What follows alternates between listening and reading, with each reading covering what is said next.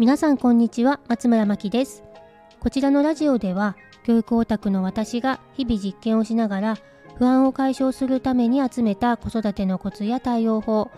それらを通して私が考えたことなどをお話ししています。毎日の子育ての不安やお悩みが減り少しでも子育てが楽になると嬉しいです、えー、今日は、えー、子育ての話ではないんですけどゆるくお話をさせていただきます。皆さんもう少し時間があったらなって思うことありませんか？本を買ってもなかなか時間を作れなくて読めずにいたりやりたいことが少し消化不良の状態で、えー、私は結構ありましてどうにかならないかなと思っていたんですね。で、えー、これならいけそうというアイテムを最近見つけまして骨伝導イヤホンとネックライトなんですけど去年の終わりから愛用していまして2ヶ月くらい使ってみても毎日使うくらいおすすめなので今回ご紹介させていただきます。骨伝導イヤホンというのはランニングされている方がしているのをよく見かけると思うんですが耳を塞がずに骨に伝わった音の振動を使って音を聞くものなんですね。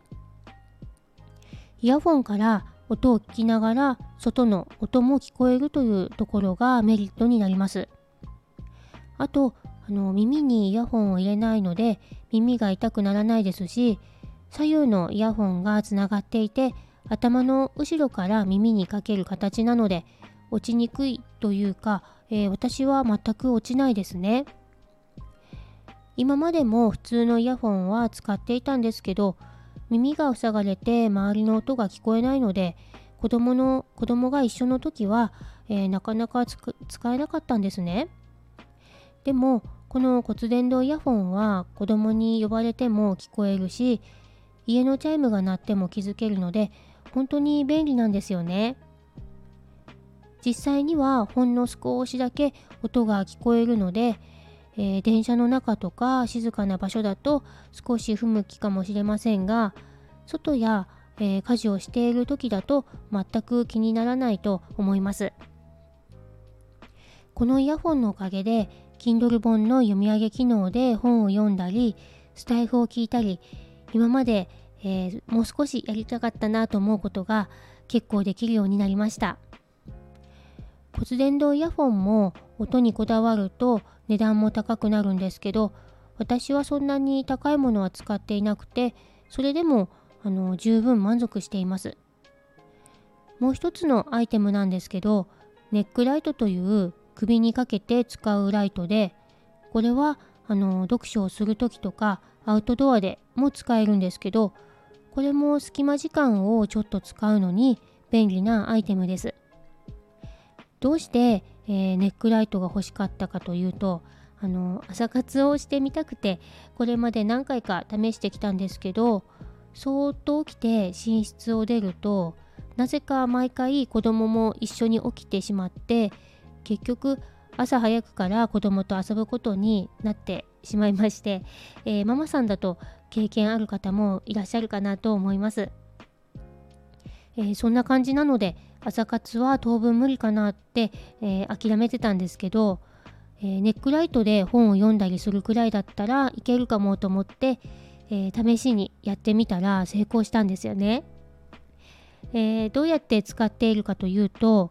ベッドからは出ないで座って本を読んでいるだけなんですけどあのネックライトの角度が変えられるので光がピンポイントで子供を起こすこともないですし目に優しい光にも変えられるので今のところ目が疲れることもなく、えー、朝早く目が覚めた時に使っています。骨伝導イヤホンもネックライトも充電式なんですけど1日は持ちますし軽いので、えー、とても助かっています、えー、ということで特に骨伝導イヤホンは子育て中のママさんにとってもおすすめなので、気になりましたら是非試してみてください。こちらのチャンネルのご感想やご質問などありましたらコメントやレターからお待ちしています。